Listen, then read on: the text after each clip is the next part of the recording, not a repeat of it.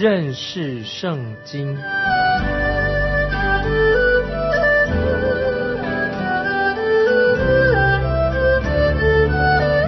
认识上帝的话，把上帝的话带到全世界。本节目是由认识圣经机构和环球广播电台联合制作，欢迎收听。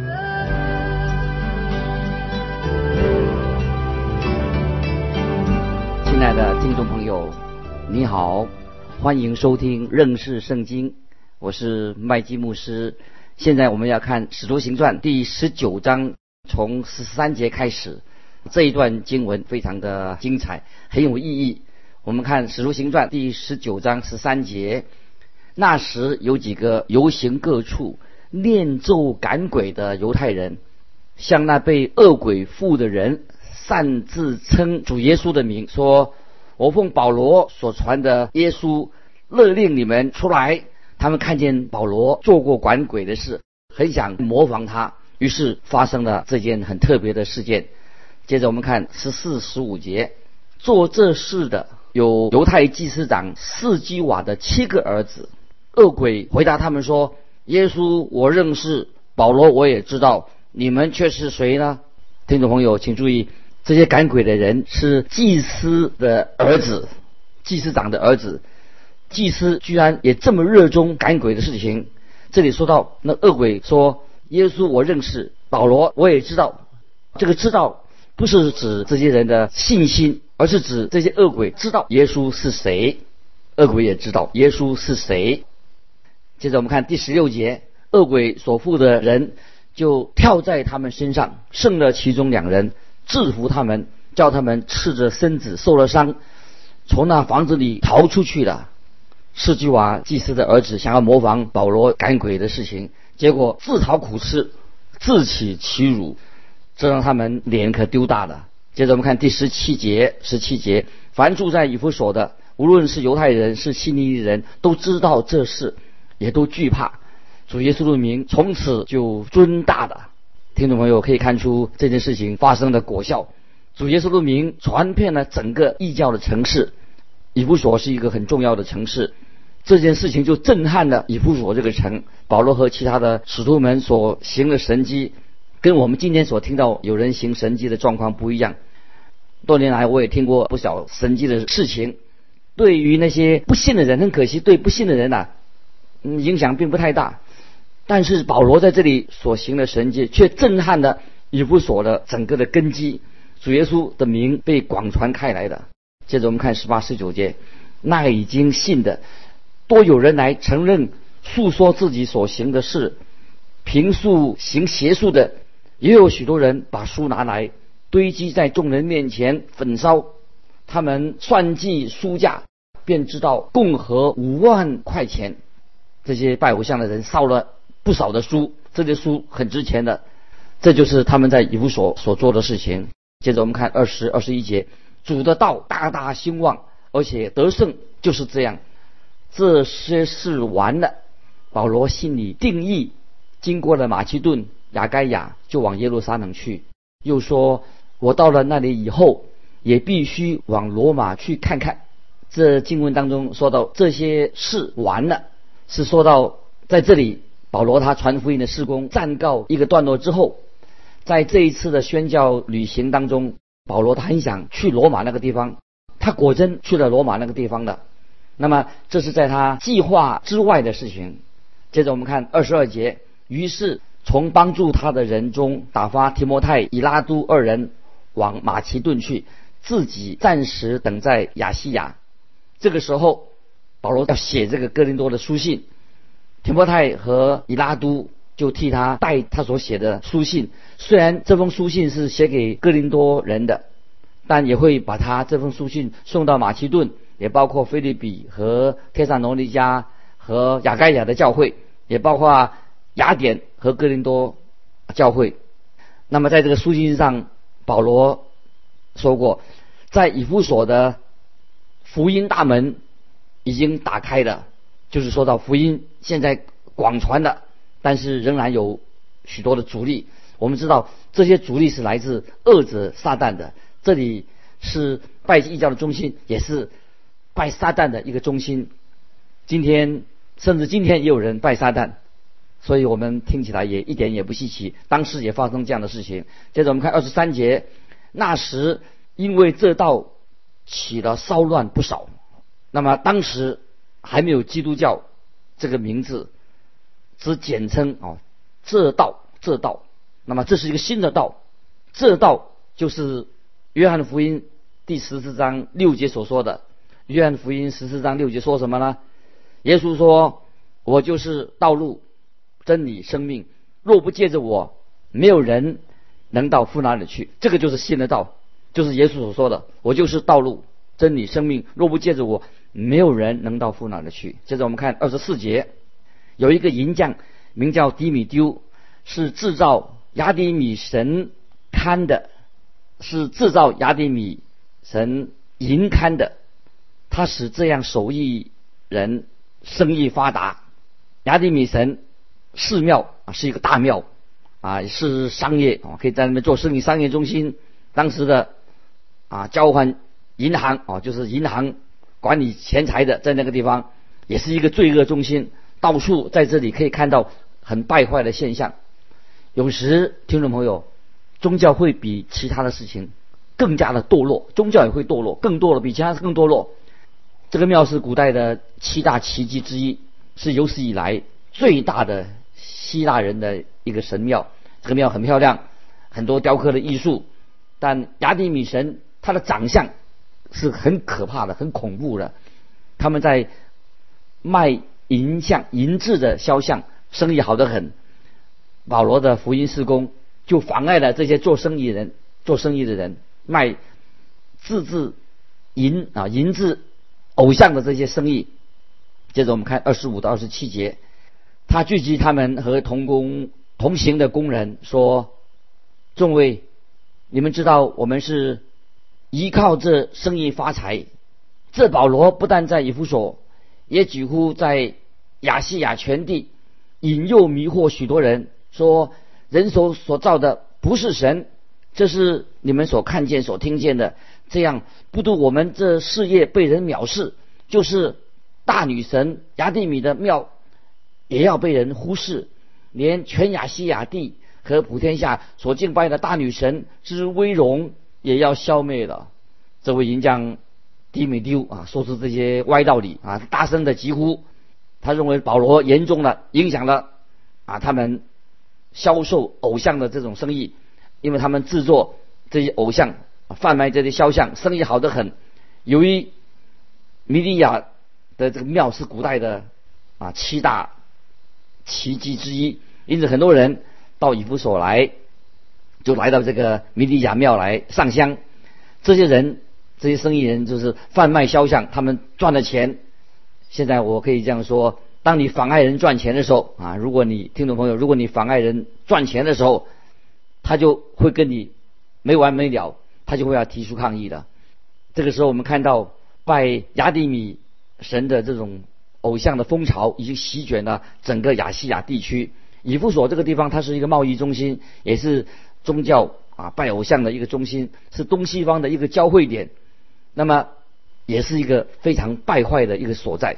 接着，我们来看二十八节，十九章二十八节，众人听见就怒气填胸，喊着说：“大灾！”以弗所人的亚迪米亚啊，这时候这些人在城中拿着抗议牌子，边走边喊着说：“大灾！以弗所人的亚迪米亚！”接着我们看二十九、三十节，满城都轰动起来，众人拿住与保罗同行的马其顿人该由和亚里达古，齐心拥进戏园里去。保罗想要进去到百姓那里。门徒却不许他去。当然，保罗如果他进去的话，就会受到这些暴民的攻击，甚至会被杀。保罗在加拉太那个地方已经有过一次的经验，当时他在路斯德就被人用石头来攻击他。接着我们看三十一节，还有亚细亚几位首领是保罗的朋友，打发人来劝他不要冒险到戏园里去。因为这个时候发生了暴动了。亚细亚的首领所指的就是那些啊宗教官员啊，政治上或宗教官员呐，罗马的地方官，他们也劝保罗说不要对暴民说话。他们说跟这些暴民直接接触的话，一点好处都没有，是一个啊不智慧的、没有智慧的行为。那么接着我们看三十二、三十三节，聚集的人纷纷乱乱，有喊叫这个的，有喊叫那个的，大半不知道是为什么聚集。有人把亚历山大从众人中带出来，犹太人推他往前，亚历山大就摆手，要向众百姓分诉。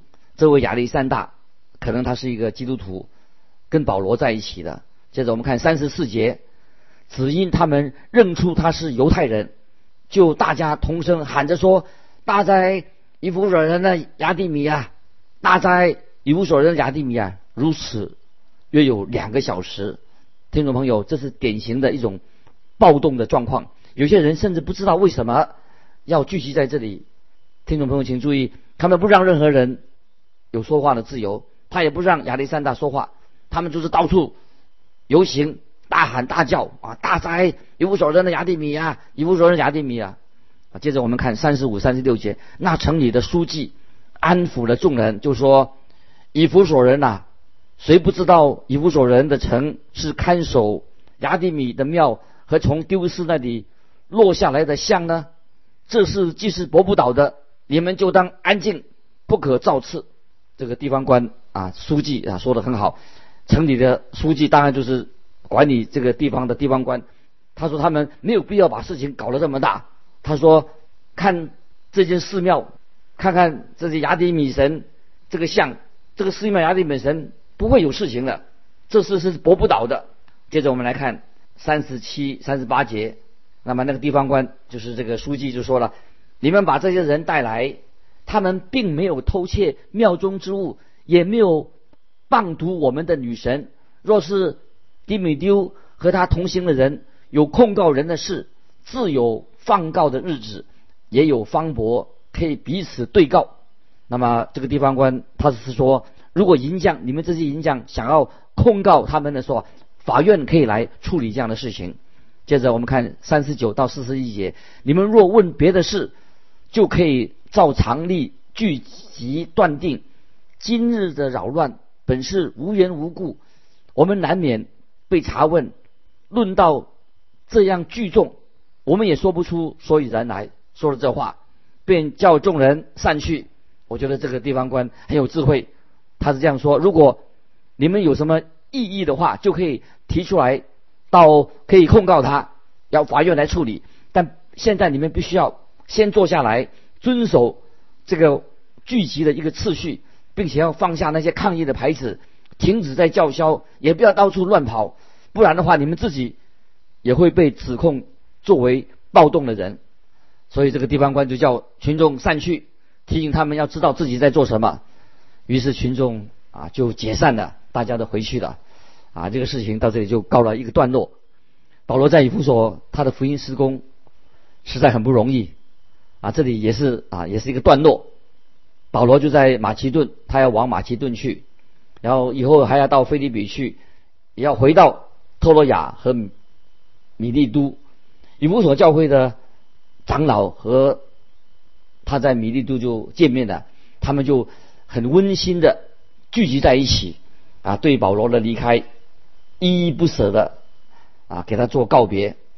那么现在我们进到《使徒行传》第二十章，《使徒行传》二十章第一、第二节，乱定之后，保罗请门徒来劝勉他们，就辞别起行往马其顿去，走遍了那一带地方，用许多话劝勉门徒，然后来到希腊。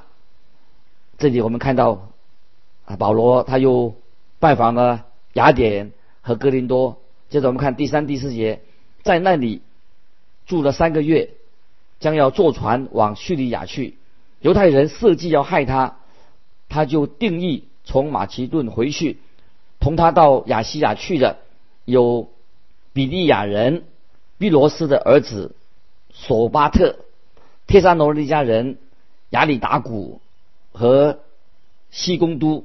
还有特比人该由并提摩太，又有亚细亚人推基古和托罗菲摩啊，这些人都是我们看到提到这些人的名字，这些都是跟从保罗的，都是信徒，他们在保罗的带领下都归向耶稣基督了。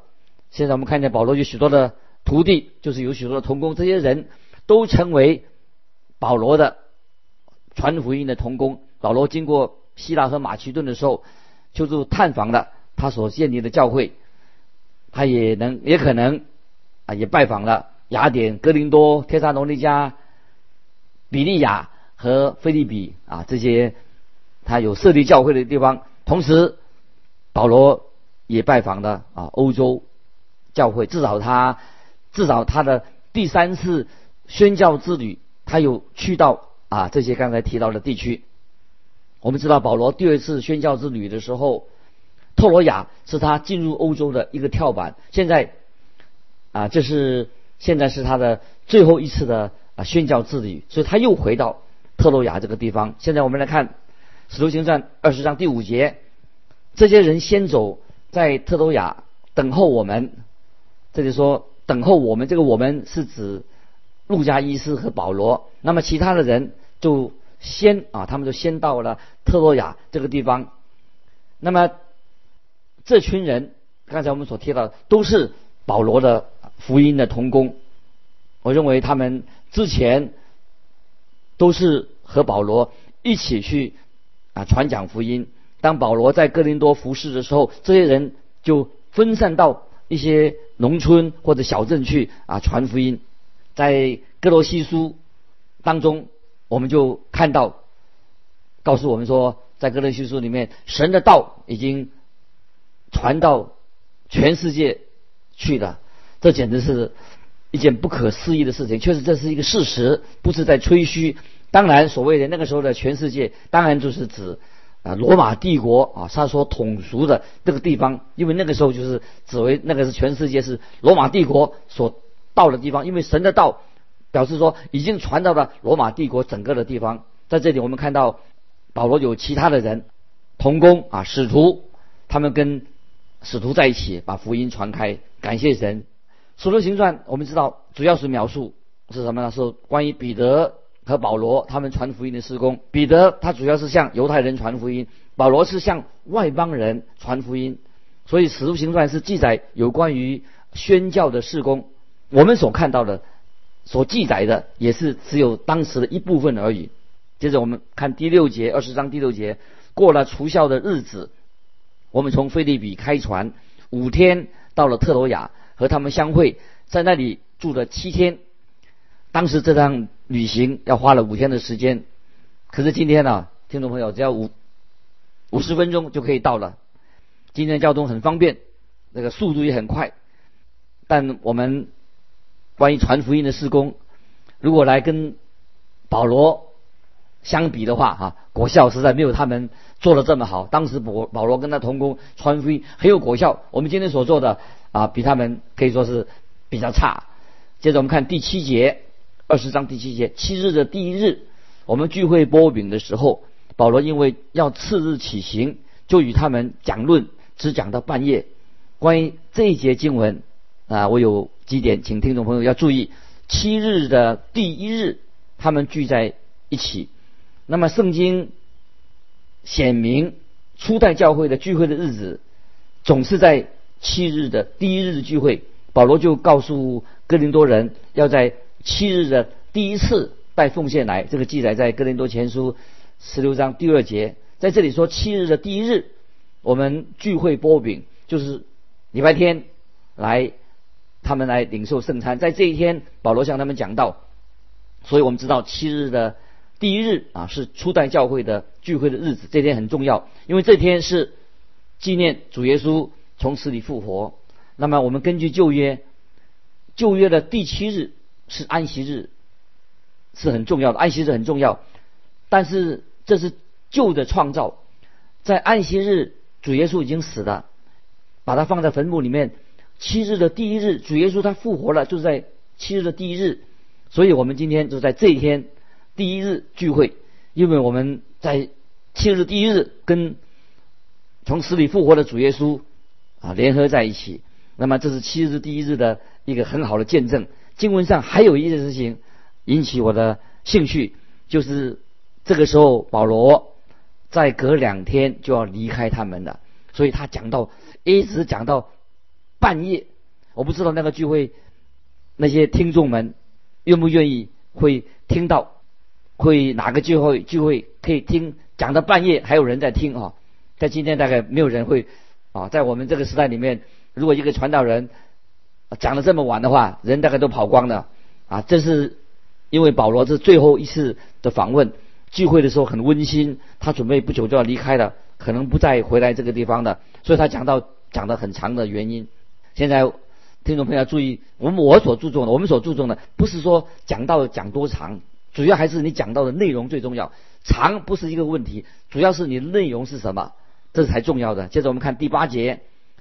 我们聚会的那座楼上有好些烛灯，哦，这里说的意思是说聚会的地点很亮。初代教会的基督徒到半夜，他们好像精神很好，他们一面听到一面赞美神。可是这个时候有事情发生了。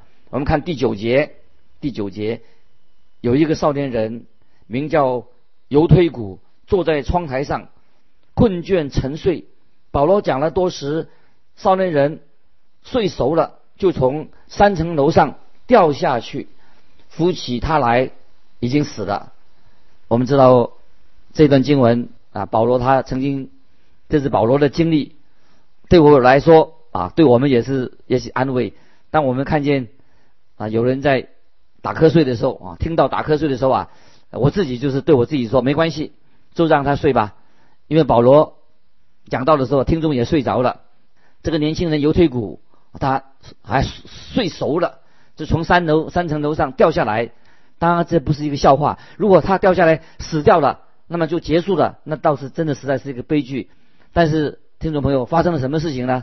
接着我们看第十到十二节，保罗下去伏在他身上，抱着他说：“你们不要发慌，他的灵魂还在身上。”保罗又上去剥饼吃了。谈论许久，直到天亮，这才走了。有人把那童子活活的领来，得了安慰不小。我们看到这是保罗行了神迹，让他复活了。西门彼得也曾经使多家从死里复活。记得这是专属于使徒的神给他们的权柄，他们恩赐。当路加意思说他们得的安慰不小。意思就是说，这个年轻人已经从死里复活了，回到他们当中，所以大家都很兴奋。那么保罗可以继续讲到，一直到天亮。那今天有些教会，如果牧师在讲道的时候比平常多了五分钟、十分钟，我想听众可能就是会众啊，就是就很不耐烦的，嫌太久了。我们看见初代教会这些信徒能够熬夜来听保罗讲道。相信也有人会说：“哎，如果我有这样的机会听保罗讲道的话，我也会晚上不睡觉，整夜来听。”或许保罗他是一个很谦卑的传道人，我们也知道亚波罗也是一个口才很好的，但是保罗不一定是他口才一定特别好。但是我们看到这些信徒，他们有渴慕的心，要听神的道，这实在是太好了。我们感谢神，今天我们读到有关于保罗。他的宣教之旅，看见在宣教的过程当中，也遇到逼迫，也看到神行神迹啊，在这些福音受抵挡的时候，看见神为他们开的奇妙的福音大门，反而使福音能够传开的。今天呢，听众朋友，我们是在很佩服当代啊，神使用彼得、使用保罗这些使徒啊，把福音传开。那今天听众朋友，不晓得你是否知道啊，福音的棒子今天也放在我们的手中。今天，你跟我都承担传福音的职责，巴不得听众朋友在你的人生当中，不但我们信耶稣，不但我们愿意认识圣经，也认识圣经的真理，因为知道主耶稣就是道路、真理、生命。若不借着他，没有人能到父那里去。这是今天啊，听众朋友，我认为你我都有责任啊。每一个基督徒不是只有在教会听到，也不是只有读圣经，我们都成为传福音的童工。是福音的见证人，所以我愿意圣灵也在你心里面动工，让你也有机会向我们家里的人，或者那些还没有信耶稣的人，神为我们开福音的门，让我们有机会见证啊福音是神的大能，要拯救一些相信的啊。今天我们分享到就到到这里。如果听众朋友如果有什么要感动要跟我们分享的，欢迎你寄信到环球电台认识圣经麦基牧师收。愿神祝福你，我们下次再见。